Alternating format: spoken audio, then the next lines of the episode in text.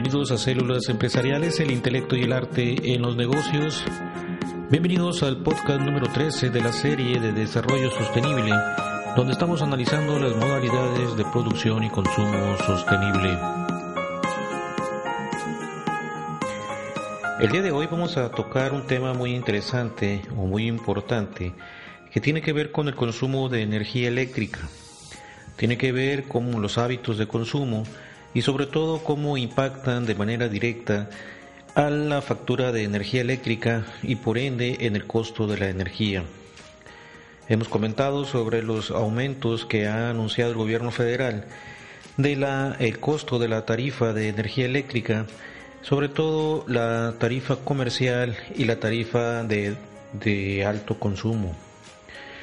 La tarifa de alto consumo es cuando las tarifas residenciales han logrado sobrepasar el umbral o los escalones que el gobierno federal o la Secretaría de Hacienda ha determinado como los escalones límites o umbrales donde la energía eléctrica es subsidiada por el gobierno federal, en apoyo a aquellos que menos tienen, en apoyo a aquellas personas que requieren de un apoyo subsidiario para pagar la energía eléctrica.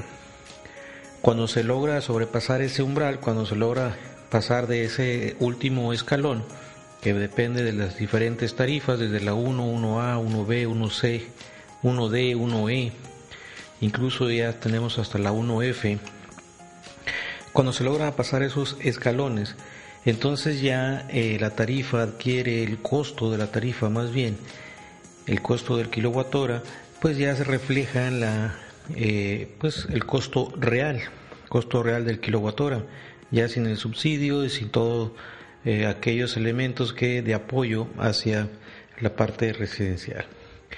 Y en algunos lugares puede alcanzar hasta los 4 pesos el kilowatt hora y oscila entre 3, 3.50, 4 pesos, dependiendo de la región y dependiendo también de cómo se esté dando en el mercado de los energéticos pues sobre todo el gas natural, el combustóleo, el carbón, eh, pues cómo fluctúan estos, estos precios de estos combustibles para la generación de energía eléctrica en el mercado internacional. Entonces es muy importante primero conocer la tarifa, en qué tarifa se encuentra, si es tarifa 1C o 1D, eso lo determinan pues la temperatura promedio, sobre todo en tiempo de verano, pues es la que determina esos umbrales, ¿no? De, de los consumos y los escalones, diferentes escalones. Una vez que uno identifica en qué tarifa está, pues hay que también ubicar cuál es el último peldaño o el último escalón de consumo, el cual está siendo subsidiado por el gobierno federal, que puede ser 2.000, 2.500 kilos, 2.250, pues como eso podemos verlo en la página de cfe.gov.mx le damos clic en residencial y en el apartado que dice conoce tu tarifa, ahí puedes ver las condiciones de las tarifas. Pero es importante conocer cuál es el último escalón para que ya en tu factura tú, puedas tomar la factura que te llegó de consumo y ubiques cuánto fue el consumo que tuviste en ese en ese bimestre, porque en este caso las tarifas residenciales son bimestrales, pues en esos dos meses cuánto fue tu consumo y el consumo que lo reflejes en el, en el costo pues de la tarifa pues es donde se van haciendo las, las diferentes pues multiplicaciones de acuerdo a la entrada y salida de verano, esos escalones que están subsidiados y una serie de elementos que componen el costo de la tarifa. Pero aquí queremos hacer hincapié para que ubiques primero pues el consumo el consumo total.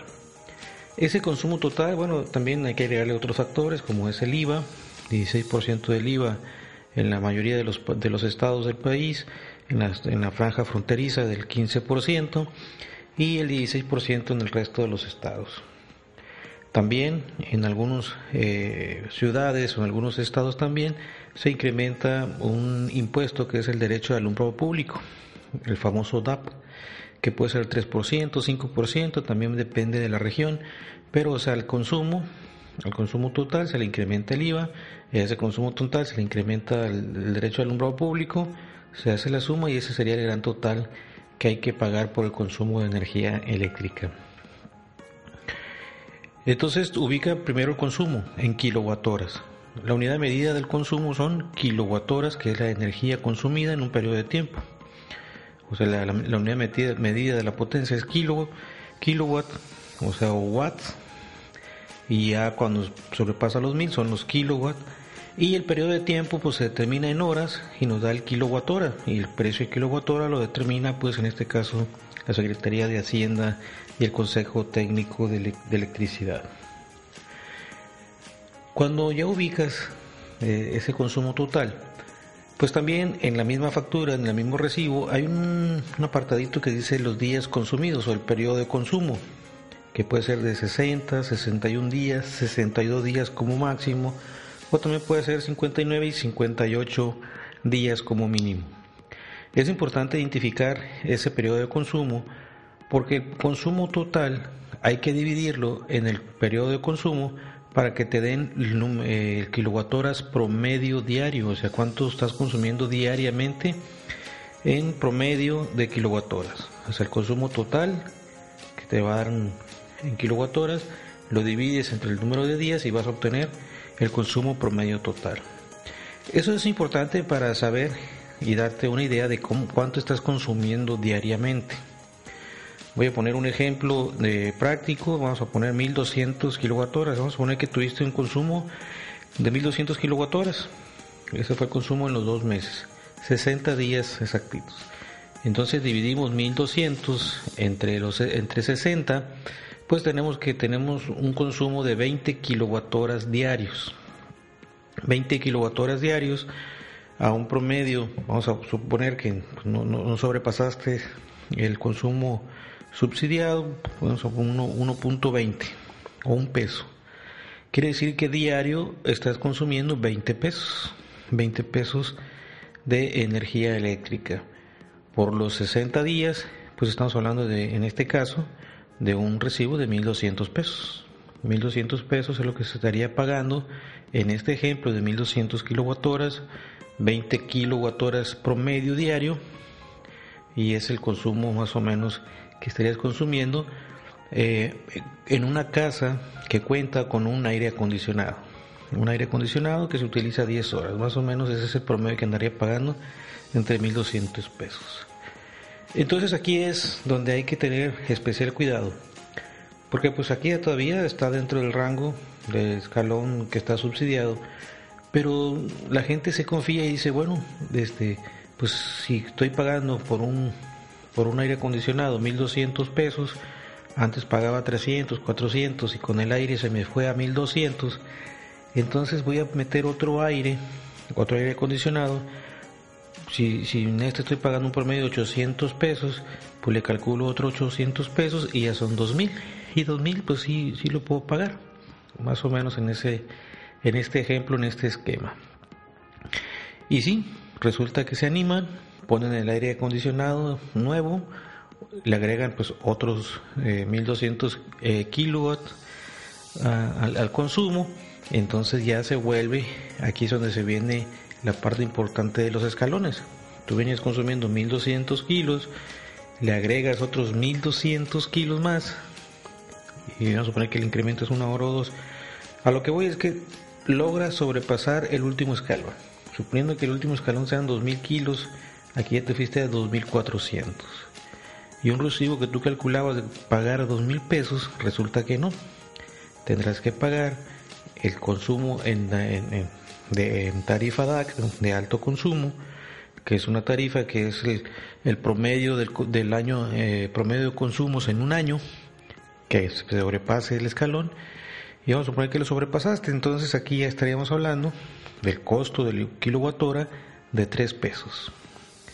Esos tres pesos multiplicado por los 2.400, aquí es donde estamos hablando de un recibo de 7.200 pesos, más el 15% del IVA, más el 3% del derecho de alumbrado, pues se vuelve un recibo de, de más de 8.000 pesos.